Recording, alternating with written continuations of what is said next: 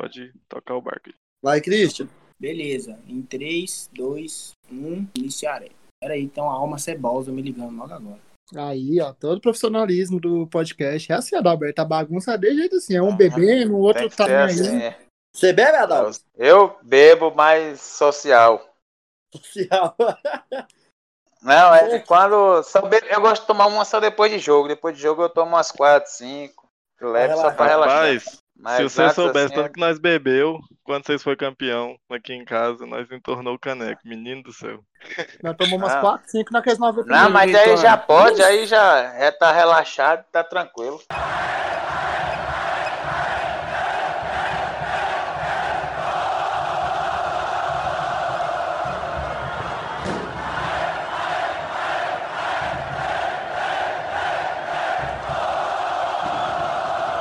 Salve, salve nação colorada! Está no ar o seu VilaCast, podcast dedicado 100% a você, torcedor do Tigrão.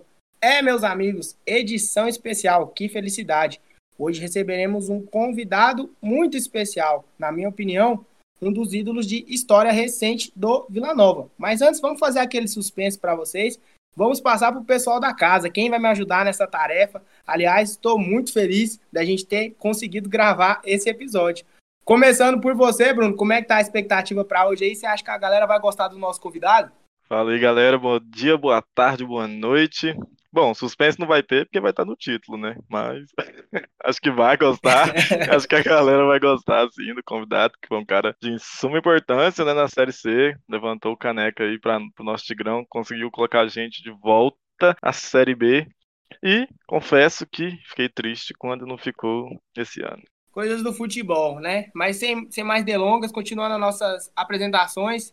E aí, Luiz, já tá preparado? Vamos colocar esse cara aí na sabatina e fazer várias perguntas aí no que envolveu o Vila. Olá, meus ouvintes. É, Bem-vindos de novo à nossa bagunça. Uma honra ter um convidado desse tamanho aqui. Bem-vindo à nossa bagunça aí. E vamos comentar o que foi a temporada. A temporada uma das mais importantes da história do, do Vila. E vamos que vamos, porque esse episódio promete. Continuando as nossas apresentações, agora com o Michel. O Michel que fez ali a, a nossa assessoria. O cara conseguiu os contatos aí trouxe para nós o nosso convidado. Então, já adianto de mão, muito obrigado, Michel. Co- Conta pra gente aí como é que vai ser essa, essa entrevista, essa expectativa. Entrevista não, esse bate-papo, né? Quem já nos escuta sabe que o VilaCast aqui é um podcast de resenha pra gente falar de futebol, falar o que, que a gente pensa. Então, conta pra gente o que, que o pessoal pode esperar desse episódio. Bom dia, boa tarde, boa noite. É, realmente, a gente hoje vai ter um convidado aí muito especial. E falando que, que eu fiz o, a ponte até ele, né? Só para deixar claro que durante a semana a gente veio conversando e ele acha que não tem dimensão do tamanho dele para a torcida do Vila. Mas hoje ele vai conseguir entender o tamanho que ele tem para a torcida. Porque é um cara muito humilde, muito simples, muito tranquilo de conversar. Nem. Não tem ideia ainda do tamanho, mas só que daqui pro final do, do episódio ele vai entender. Então é isso. Vamos apresentar agora pra galera quem tá com a gente. Adalberto, é isso, nosso capitão aí durante a Série C. Por conta da torcida tá longe do estádio, por conta de tempos de pandemia, então a gente carinhosamente chamava ele de Adalbas. Era Adalbas no WhatsApp, Adalbas no Twitter, vários memes aí durante a temporada. Mas antes da gente falar da Série C e do ano que o Vila viveu, conta pra gente aí, Adalberto, na sua apresentação, como que era o pequeno Adalberto lá em São Miguel do Gostoso, lá no interior do Rio Grande do Norte. Você sempre sonhou em ser jogador de futebol? Ou essa vontade veio depois que você se tornou adulto? E como que foi o início da carreira? Passou bastante dificuldade, né? Tenho certeza. Opa, para mim é uma honra, um prazer. Boa noite, boa tarde, bom dia para todo mundo.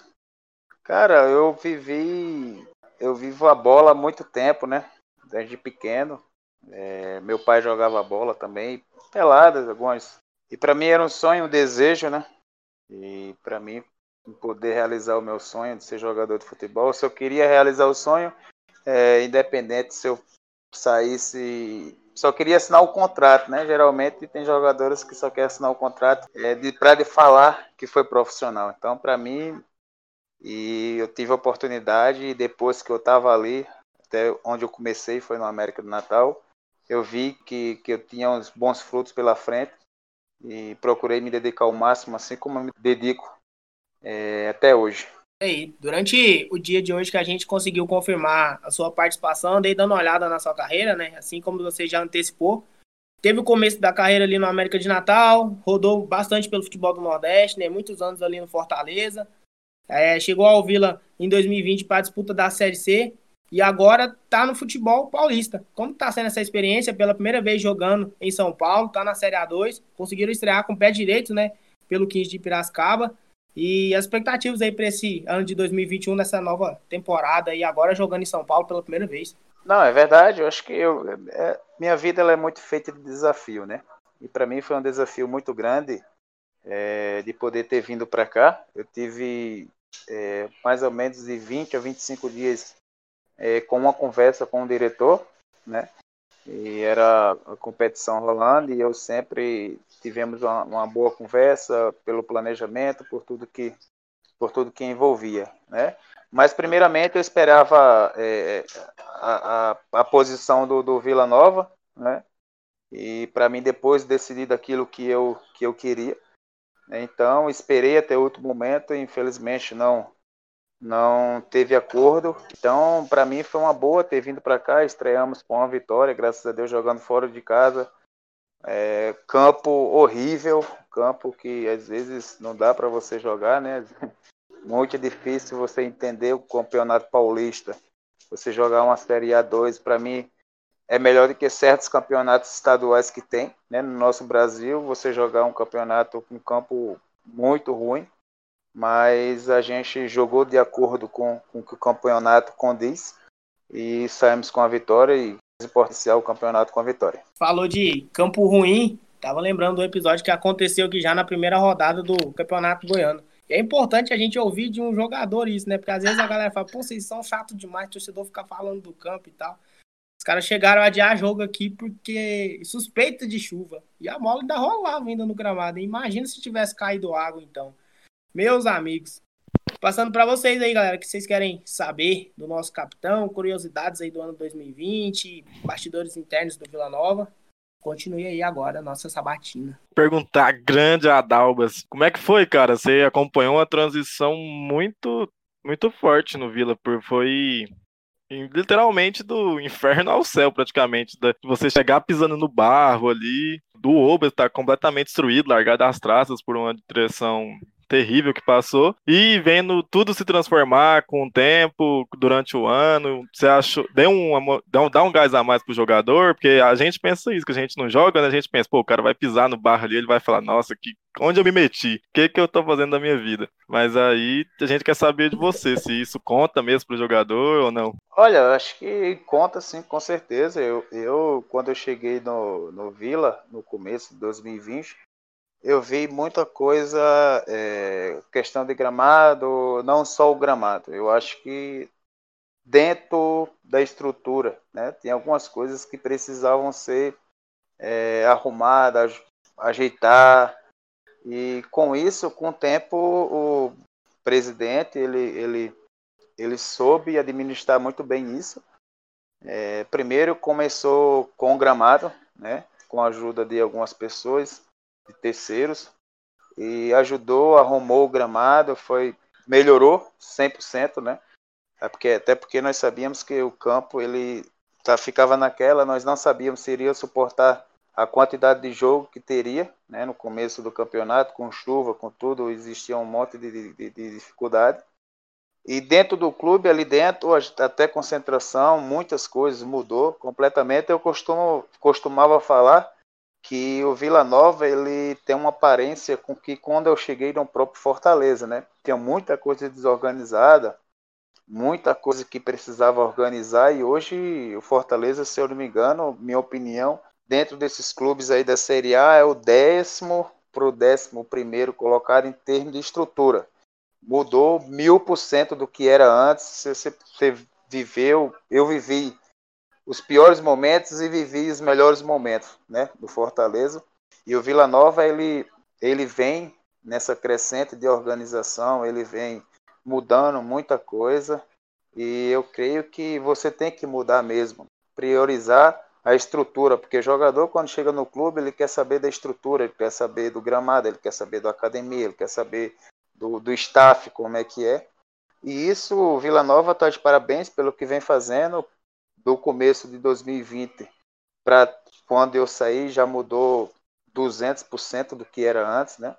Então, eu espero que continue dessa maneira, pelo, dessa maneira, pelo carinho que eu sinto hoje pelo, pelo Vila Nova, porque é, vivi muitos momentos de alegria, vivi muitos momentos de tristeza por algumas situações, mas hoje o Vila ele ele está no no, numa série B, que eu creio que se continuar com essa mesma pegada, eu creio que no máximo três anos eu tenho certeza que vai estar na Série A. Você passou bem por isso, né, Daberto? Lá no, no Fortaleza, você participou do processo de reconstrução.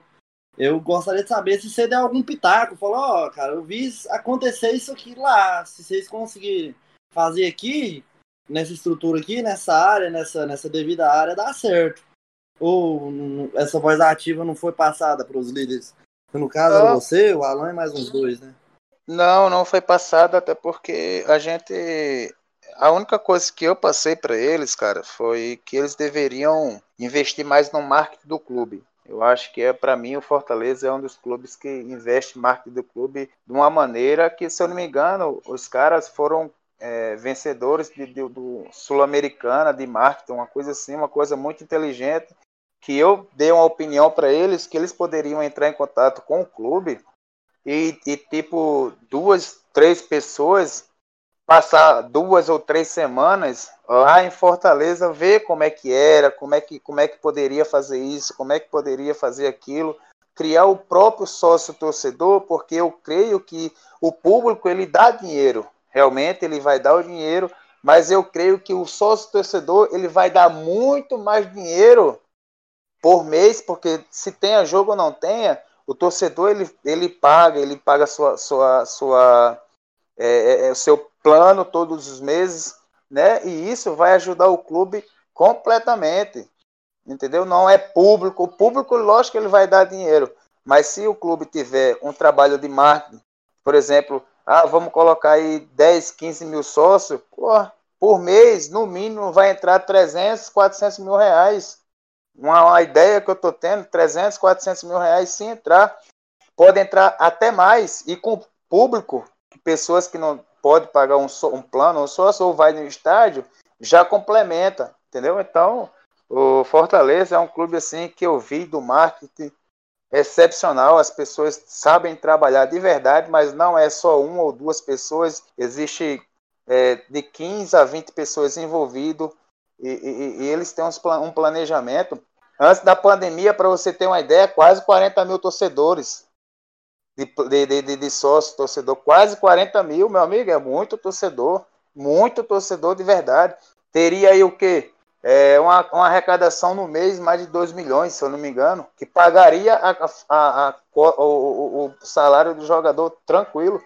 Então eu acho que precisava, precisava não, precisa ter um trabalho mais de marketing, uma coisa bem, bem legal, bem interessante uma pessoa que, é, que seja específico para aquilo, né? E, e, procurar as coisas boas, porque se você, que nem eu falei, pega duas ou três pessoas, vai lá em Fortaleza, vê como é que é, como é que é a situação, como é que faz isso, como é que faz aquilo, e vai aprende e traz para dentro do clube para futuramente o clube estar tá aí com seus 10, 15 mil sócios, que vai ser bom para todo mundo, né? Para o torcedor, para o clube, para o jogador que sabe que vai receber em dia mas eu, assim como eu falo, tem que ter uma diretoria com pensamento que das pessoas que tem lá hoje dentro do clube, né?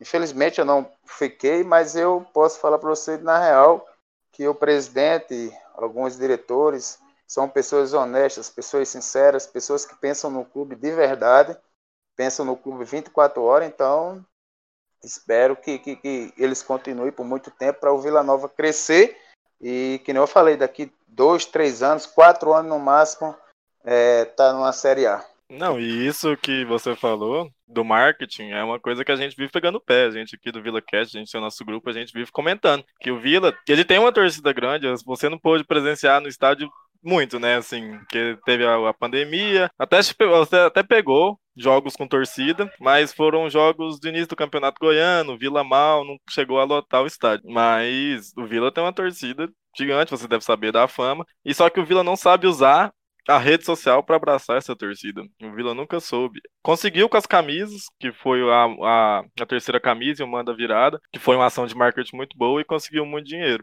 Só que não é sempre que acontece, é uma coisa que acontece bem pouco no Vila. Porque o marketing, a gente também acha o marketing fraco.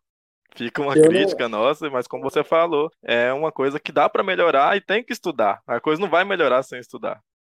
Se eu não estou enganado, o primeiro jogo do Adalberto foi lá em lá no, no Jonas Duarte, não foi? Contra o Anapolina.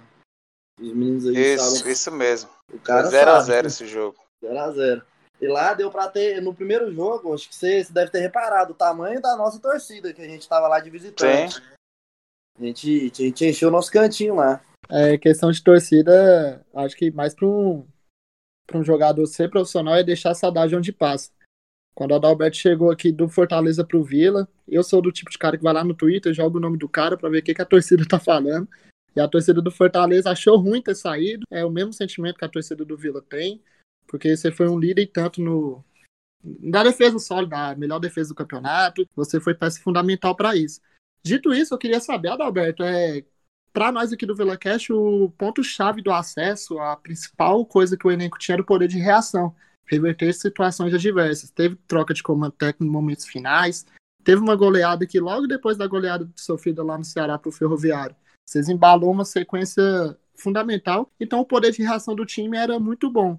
É, o que que tinha lá dentro, a união, a, a transparência da diretoria, o que que fazia que o elenco se fechava tanto em momentos difíceis que chegou a ser o tricampeão brasileiro? Olha, eu acho que é pela formação do grupo, né? A gente, a gente montou um grupo, o presidente montou um grupo muito bom, repôs algumas peças, peças que seriam necessárias, né?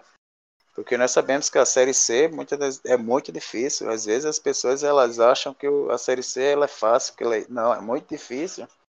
É viagem por um lado, eu sei que às vezes os, final de... os jogos é só final de semana, mas é uma competição que é muito trucado, pouca qualidade, é mais na vantagem, né?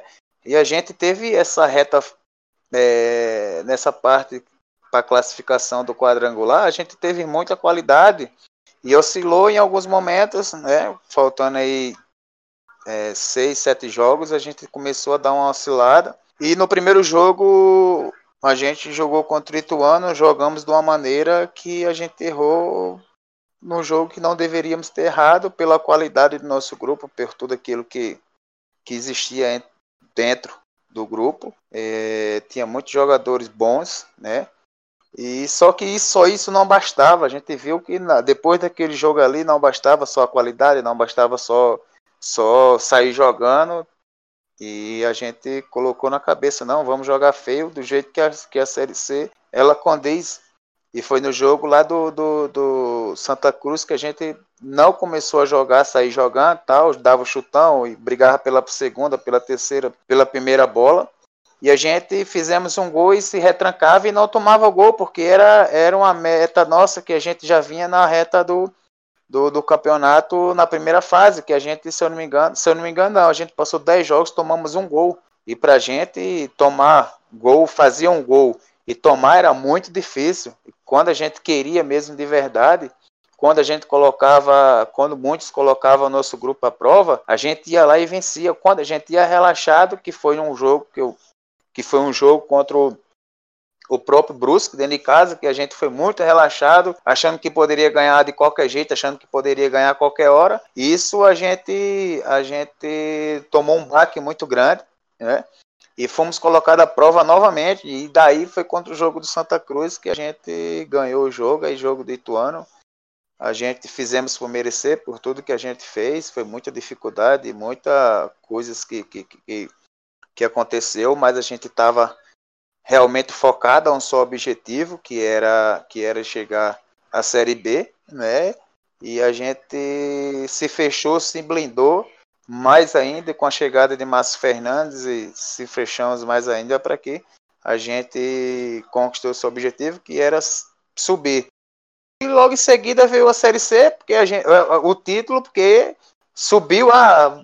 Não, vamos relaxar, não, vamos ganhar, vamos em busca do título, porque vamos ter que jogar de todo jeito e jogamos e fizemos aí 5 a 1 em casa e aí a gente já sabíamos que ia ser campeão, era muito difícil a gente ter que perder esse jogo, então foi com muito trabalho, com muito suor e a gente, graças a Deus, conquistou esse objetivo aí. Aproveitando o gancho da, da troca de comando e do jogo do Ituano ali no começo do quadrangular final, é, como que estava internamente o grupo ali, o elenco? Houve uma conexão entre grupo de jogadores e diretoria. E a gente estava ali no início de um quadrangular, uma derrota em casa, e o próximo jogo era um jogo contra o Santa Cruz, fora de casa. A gente sabia que era muito difícil jogar lá no Arruda. Então, como que foi internamente até chegar no jogo lá contra o Santa, é, no final de semana? E como que foi também na Série C ser o pai do Santa Cruz? Acho que foi muito legal, né? Pra gente como torcedor, foi maravilhoso. É, não, a gente, a gente tá, sabíamos que de qualquer forma a gente não poderíamos perder o jogo do Santa Cruz. Por tudo que, que aconteceu, por perder, você não pode perder nessa reta final do campeonato, você não pode perder pontos em casa, né? E a gente tínhamos que ganhar esse jogo de todo jeito, que eram dois jogos que a gente tinha, e a gente colocou metas, que era quatro pontos ou seis pontos. Um desses dois tinha que vir de todo jeito. Que seja com Santa Cruz ou que seja com Brusque, tinha que vir a vitória, né? E a gente foi muito preparado para lá, foi muito focado, fizemos uma semana muito boa. Fizemos um trabalho que, que tínhamos que fazer diferente de tudo aquilo que a gente fez no campeonato inteiro. Até porque, de uma forma ou de outra, é, a gente tinha que ganhar. E foi um jogo, se eu não me engano, pelo não, não lembro, que nunca tinha ganhado lá, ou ganhou uma ou foi duas vezes, não sei. E a gente tivemos esse privilégio de ganhar e se dedicamos bastante. E foi um jogo muito bom. Para mim, foi um dos melhores jogos. Para mim, minha opinião, o Santa Cruz era o melhor time do campeonato.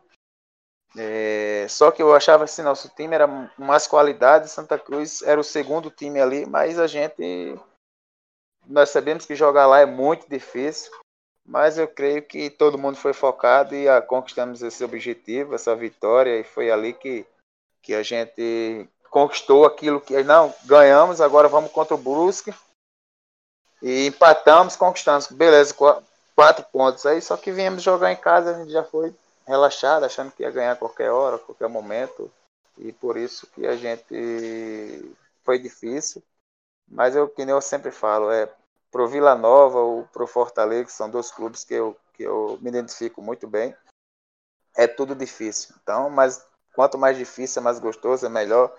E a gente foi feliz em relação a isso.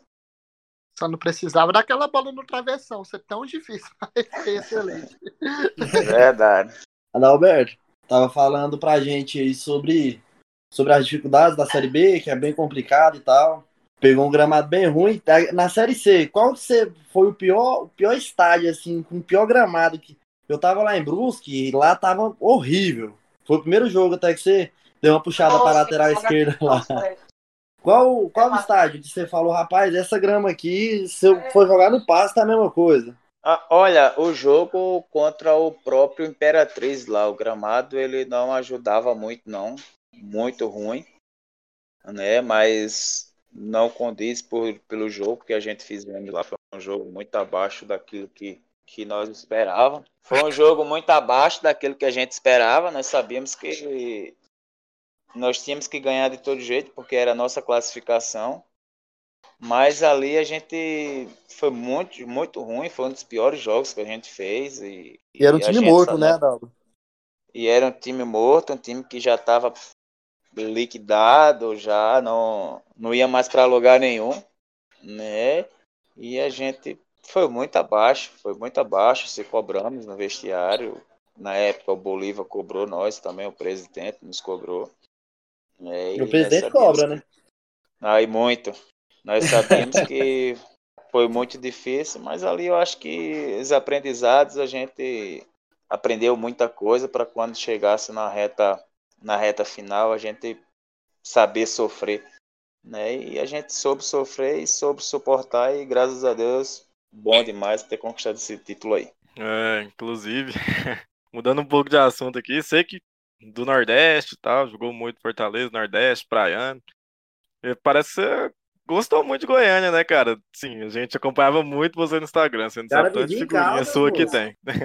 É, O cara vivia em Caldas de boa. Mas você não tem noção tanto de figurinha sua que tem nos grupos. É engraçado demais. A gente acompanhava muito o Instagram. A galera tá toda aqui.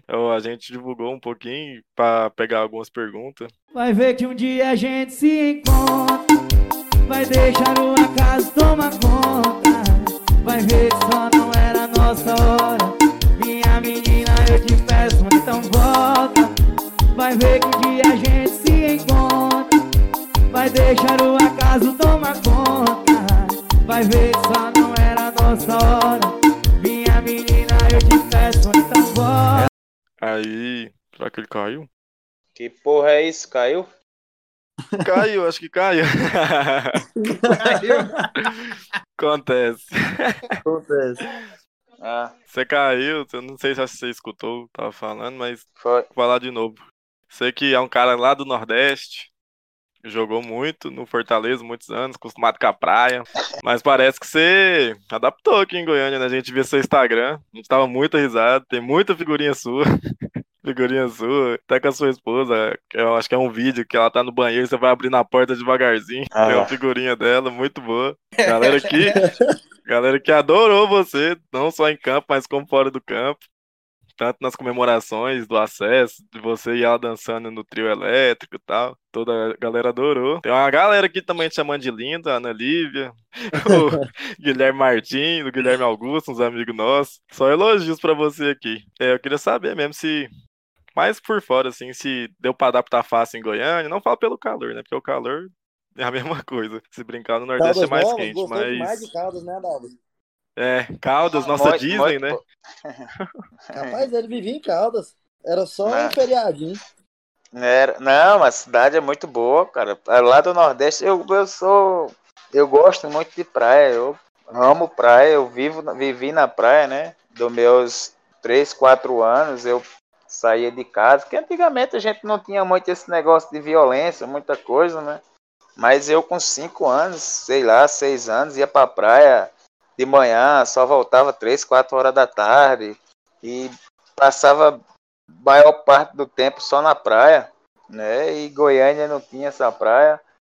É, mas é uma cidade que, que eu gostei de bastante, uma cidade que tem uma admiração muito grande. Se fosse por mim, não teria saído, com certeza.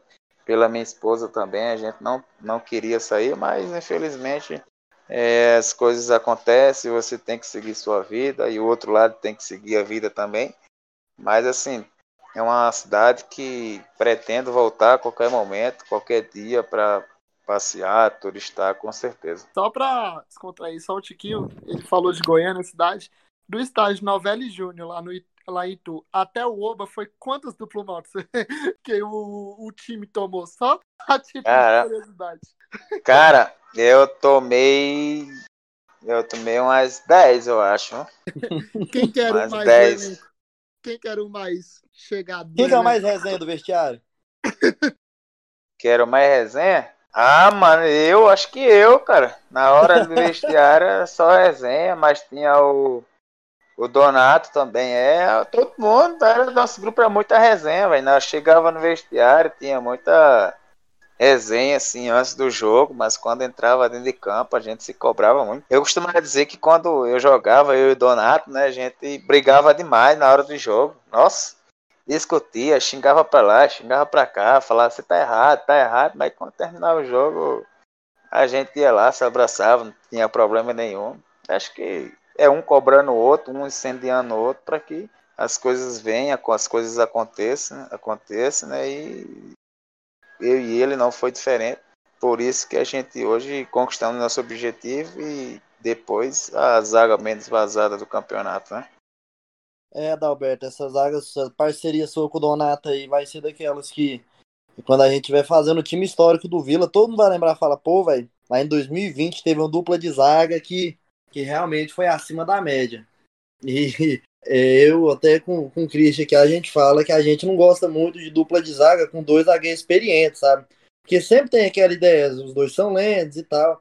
Só que vocês dois quebraram esse paradigma nosso. Porque vocês formaram uma dupla muito sólida com todas essas limitações, tá certo? O time era bem encaixadinho e tal. Só que você sabe, a gente sempre pensa, não, tem que jogar um zagueiro mais experiente, um mais novo para correr quando precisar e tal. Eu treinei na, na, na, base do Vila há muito tempo, eu era zagueiro, eu sempre ouvi isso. Tem que ser um mais pesado e um mais, um mais forte e um mais de correria.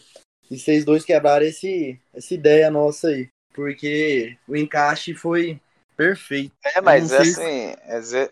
às vezes você pensa que eu sou velho só na idade, mas no coração eu tenho 25 anos, meu filho. Aqui o pulmão, o, pulmão é da época.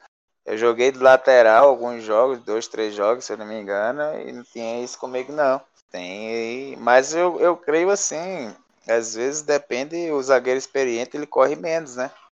Ele vai Lógico. correr muito menos que um, uma pessoa que, um menino que está começando, ele geralmente vai correr muito errado, né? Mas se não tiver uma pessoa do lado que ele possa, que possa orientar ele, deixa um pouco a desejar. Mas assim, a gente era um zagueiro, um completava o outro, né? E a gente procurou é, os nossos erros, os nossos defeitos, para que chegasse no jogo a gente pudesse colocar tudo aquilo de melhor que a gente tinha, né? Que era posicionamento, e a gente soube se posicionar muito bem nos momentos, e um defendia o outro, isso era é mais, mais importante. Só aproveitando que você falou sobre a, essa mudança de posicionamento aí, se eu não estou enganado, o primeiro jogo que você foi deslocado para lateral foi lá em Brusque. A gente até viu e pensou, achamos já o, o dono da posição. E no dia a gente gravou um podcast, eu fui levantei a bola, falei, cara, pode ser que, que o, o Adalberto vai tá na lateral agora por conta da liderança e tal, porque ele é um jogador muito importante e a gente não sabe, né, que, como é que funcionou. Se o Mar chegou no você e falou, oh, preciso de um, de um lateral aqui mais forte fisicamente, mais bom pelo alto se você já tinha jogado de lateral alguma outra vez, ou foi a sua primeira experiência na posição, como é que foi essa mudança de função aí, já no final do campeonato, né? Foram três jogos que você jogou de lateral. Por incrível que pareça, eu joguei no Fortaleza 2018 com Rogério Senna e a maioria dos jogos de lateral esquerdo. Mas eu era um lateral esquerdo que montava uma linha de três na hora de jogar, né? Que era eu, o Lige hoje que está no Bragantino e o Jussani que jogou aí em 2019. E mas na hora de marcar a gente montava uma linha de quatro e eu tinha um suporte. Quem era até o próprio Massinho, Massinho que jogou estava até na Coreia recentemente, ele era o lateral esquerdo quando a gente estava com a bola. Geralmente a gente era um clube, um time que ficava muito com a bola. Para mim era muito melhor, muito bom jogar dessa maneira né? E Massinho se tornava um lateral, que era um, um ponto aberto. E eu joguei dois na Série B de acho que 18, 15 jogos, não lembro. Eu joguei de 8 a 10 jogos só do lateral esquerdo. Então eu não tinha muita dificuldade a isso não. Quando você tem um jogador que ajuda você, no caso, no meu lado era o Thales, né? que era uma pessoa que me ajudava pra caramba, a gente conseguia posicionar ele, faz isso, faz aquilo que me ajuda. E encaixou muito bem, que até foi no próprio jogo, no jogo do Santa Cruz, e todo mundo se ajudou, então para mim não tinha muita dificuldade em relação a isso não. Estava preparado. Nesse momento a gente, o que a gente quer é jogar e ganhar e chegar no objetivo. Por isso que você tem que estar preparado o tempo todo para quando a oportunidade cair na sua mão, você tá tá bem, então para mim não fez, não tinha muita diferença jogar de zagueiro ou lateral, que eu já estava preparado a isso. Que a gente ainda tem que falar um pouquinho com a torcida que tem um clássico é, nesse final de semana, né? E o Adalberto chegou a jogar dois jogos, é, tanto na Serrinha quanto no Oba. Eu queria saber a diferença dos clássicos, América de Natal e ABC, jogou Fortaleza e Ceará. Qual que é a diferença, assim, do, tem algum que é mais pegado, algum com rivalidade maior? É tudo igual, vai de região para região. O bicho é mais alto. Para falar uma coisa para você, eu, o jogo entre Fortaleza e Ceará é muito pesado, cara, muito pesado de verdade. São clássicos que você vai do céu ao inferno no estralar de dedo, né? É jogos que clássico costumava dizer que clássico na semana é, em Fortaleza, a semana parava, cara. Todo mundo só falava de, de Fortaleza e Ceará. Eram jogos que era a semana era focada só naquilo, na TV, tudo era só o clássico. Você parava, conversar com o torcedor, era clássico, não, vamos perder, não vamos isso, não vamos.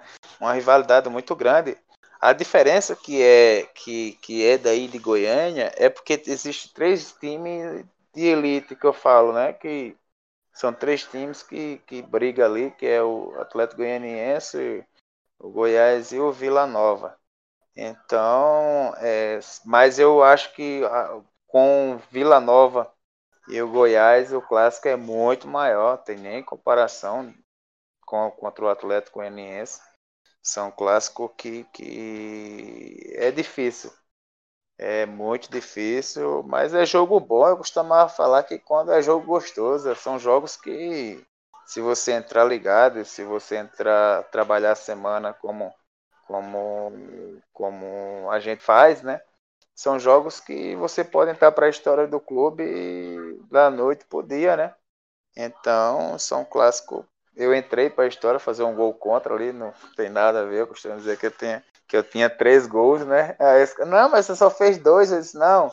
Mas o jogo lá, o outro jogo, bateu na minha perna e entrou, sei que não foi porque eu quis, mas eu fiz o gol, né? Como que foi sentir a energia da torcida do Vila ali no Obo, os poucos momentos que a gente teve esse ano, infelizmente por conta desse vírus de merda, essa pandemia que distanciou muito o clube e torcida, mas como que foi no começo ali do Campeonato Goiano, principalmente o clássico ali do Oba, que tipo era jogo um domingo chuvoso e tipo assim, Vila e Goiás, é Vila e Goiás independente de onde que é, mas quando é no Oba, acho que o clima de tensão, de apreensão, de ansiedade, principalmente para nós torcedores é Pô, é inadmissível a gente perder para os caras dentro de casa, então eu imagino que dentro do campo a adrenalina deve ser altíssima. Teve ali a questão da, da expulsão do Léo Senna também, é, no segundo tempo, ali do lado esquerdo, ali, mais próximos onde, onde ficam ali as tendas. Então a torcida se inflamou, porque a gente odeia aquele volante.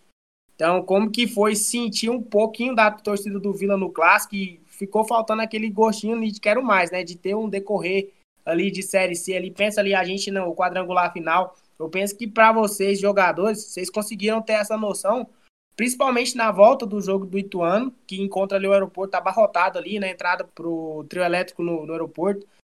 Agora do aeroporto ali, fora ali, a gente pô, abraçamos vocês que realmente tinha que acontecer. E afinal, né? Pensa como que seria aquele 5x1 em casa de novo. Aquele estádio ia cair, nego. Verdade, eu acho que deu para sentir uma pressão que só Jesus na causa, a torcida nesse momento em alguns jogos, nossa, uma pressão muito grande, mas é assim mesmo, futebol.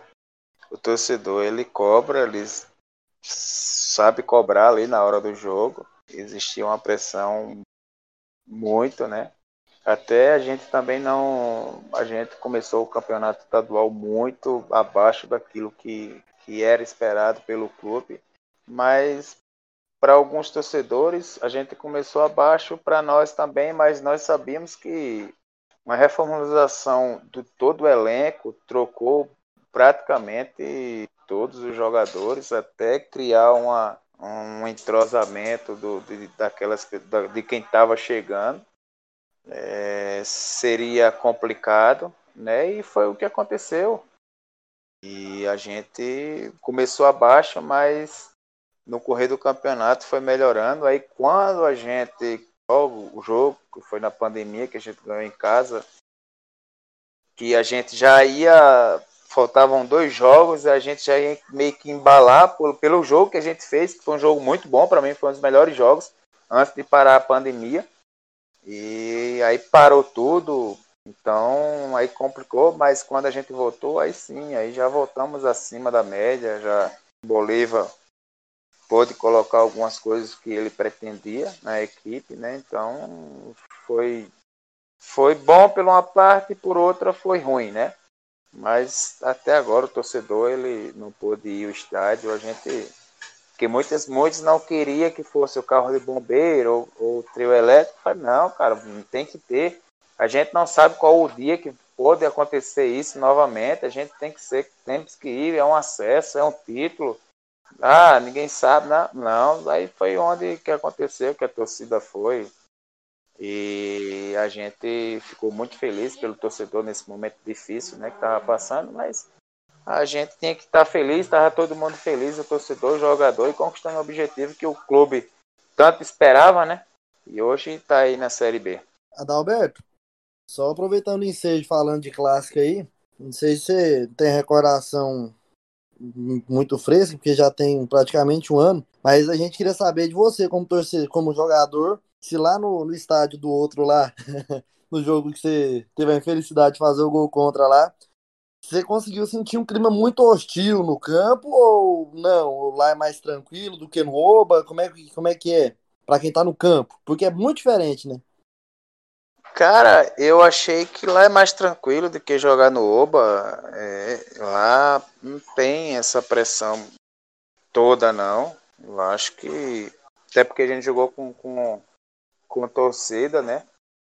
E lá no Oba não, eu acho que no Oba existe mais uma pressão, é um, é um estádio que. É porque eu, depende muito do seu torcedor. Pelo pouco que eu vi de torcedores, é, o torcedor do, do Vila Nova ele é mais apaixonante, né? Ele é mais apaixonante, é um torcedor mais, mais presença, é um torcedor que vai mais ao estádio, né? E, mas eu creio que no Oba para jogar lá é muito mais difícil. Boatos que a caixa de som do Oba faz mais pressão que a serrinha lotada de torcedor, hein? Não, eu acho que o presidente faz mais pressão, eu acho. o cara é polícia, moço. O cara é presidente, é rotan. Adalberto, eu só fazer uma pergunta bem, bem tensa.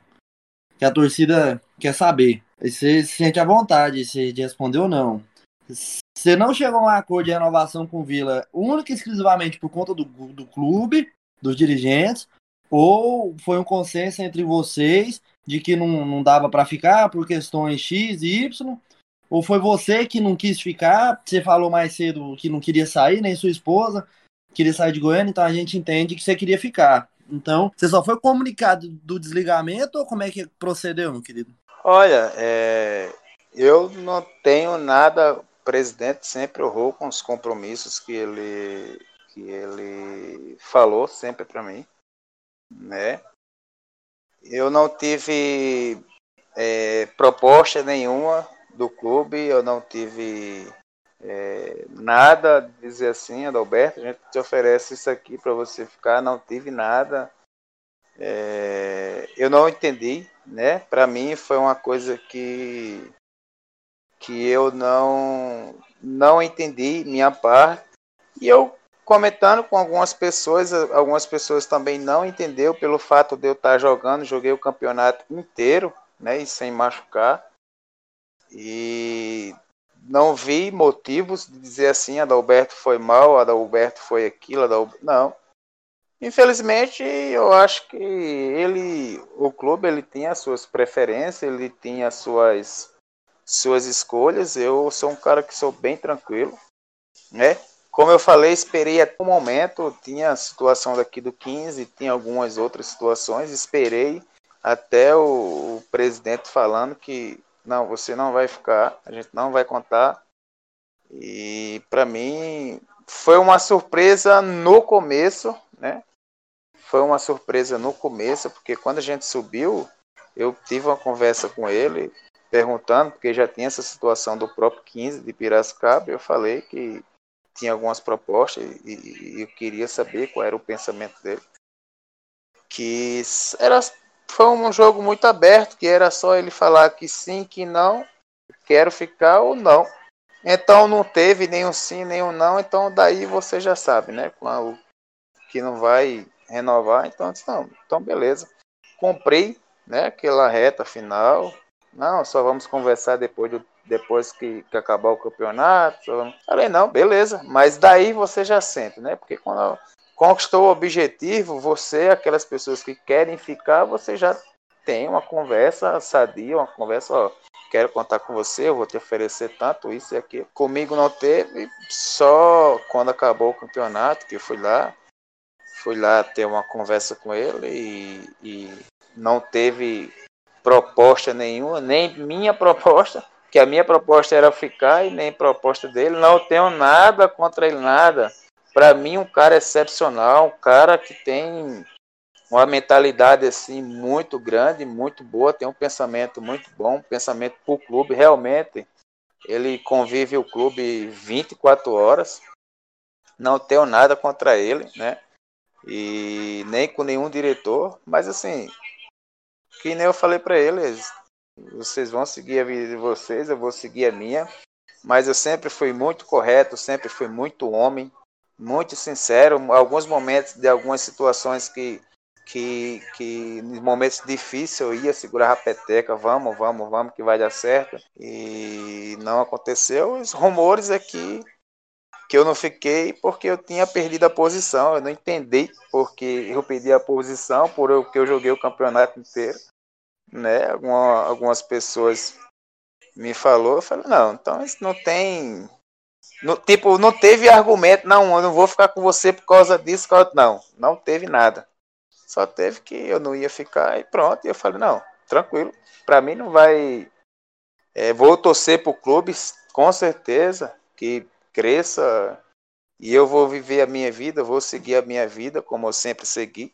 Né? E para mim foi um baque muito grande, porque a gente não queria sair, eu e minha mulher não queria sair de Goiânia. Queria ficar no clube. Até no começo, quando eu cheguei, eu falei, ó, se a gente subir aqui, eu quero ficar aqui por mais um ano e se Deus quiser vai dar tudo certo tal. E quando a gente conquistou, eu já fiquei muito feliz, ah, vou ficar aqui por mais um ano tal, mas aí recebi uma um, que não ia ficar, então, mas eu falei, não, então tô tranquilo, cada um segue sua vida, eu vou seguir a minha.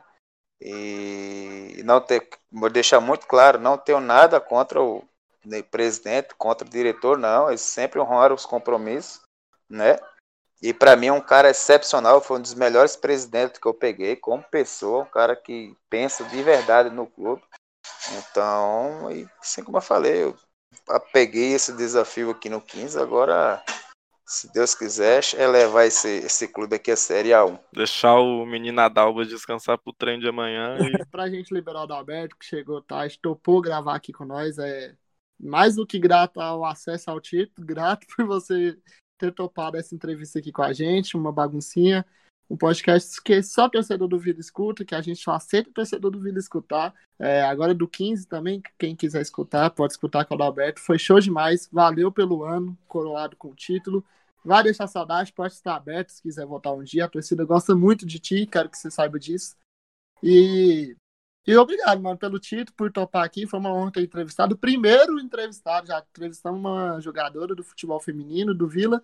E o primeiro entrevistado que também passou pelo Vila, infelizmente não teve oportunidade de ficar, mas que vai deixar saudade na torcida.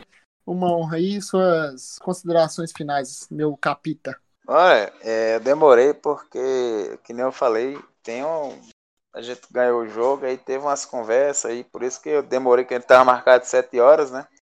E acabei chegando em casa, era quase, era sete e alguma coisa. Tava resolvendo algumas coisas que quando você é capitão e por onde passa tudo, você tem que passa, vem, chega você, tem que ir pro treinador, tem, tem que ir para diretoria, diretores, né, conversar algumas situações.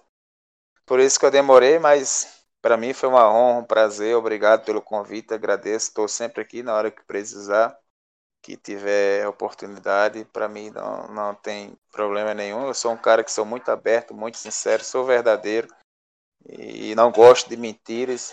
Sou um cara que prefiro falar muitas verdades do que falar mentiras para enganar os outros, né? Então, para mim foi uma honra, foi um prazer.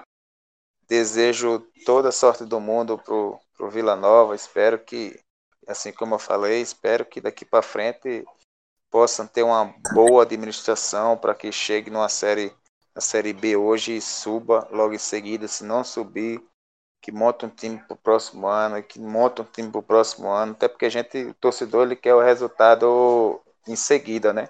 Mas se tiver um planejamento, eu creio que daqui dois, três anos, quatro anos no máximo, se tiver nessa mesma pegada aí, eu tenho certeza que o Vila Nova vai subir para a Série A, com certeza. Dalberto, Abração. Muito obrigado pela participação. Tô te enchendo o saco aí no decorrer dessa semana. Você viu que eu sou bem insistente. Chato pra caralho, Michel. Chato pra caralho. É, muito obrigado, cara. Isso é um dos um dos poucos jogadores que a gente fala, pô, velho, ele merecia um Serra Dourada cheio. Você nem chegou a jogar no Serra. Pra sentir como é que é lá no Serra a pressão. Lá é, é 35 mil torcedores no 12. Você, você merecia. Não teve. Se tiver uma segunda passagem, você vai ser sempre bem-vindo. Deus te abençoe na sua caminhada aí no 15. Conquista esse título aí. Aí a gente vai fazer um podcast falando sobre a Série A2 do Paulista aí. Abraço, fica com Deus. Beijo pra família. Obrigado. Amém. Obrigado, meu amigo. Um abraço, fica com Deus aí para todos vocês, viu? Fique agora com o nosso pior ou melhor momento. Grande abraço, valeu. Só agradece, Adalberto. Obrigadão, boa noite. Boa noite. Boa Capitão noite. Sucesso Lindão. na carreira. Obrigado. O gostoso. Isso aí. Valeu, meu. Um abraço. Valeu. Valeu.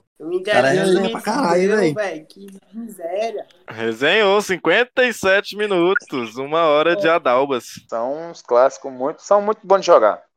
São. É gostoso demais de jogar. Tive o pri- privilégio de jogar tanto no Oba como no estado do outro lá. Então a gente. É, muito gostoso. Estado do outro lado. Gostamos, gostamos. Gostamos.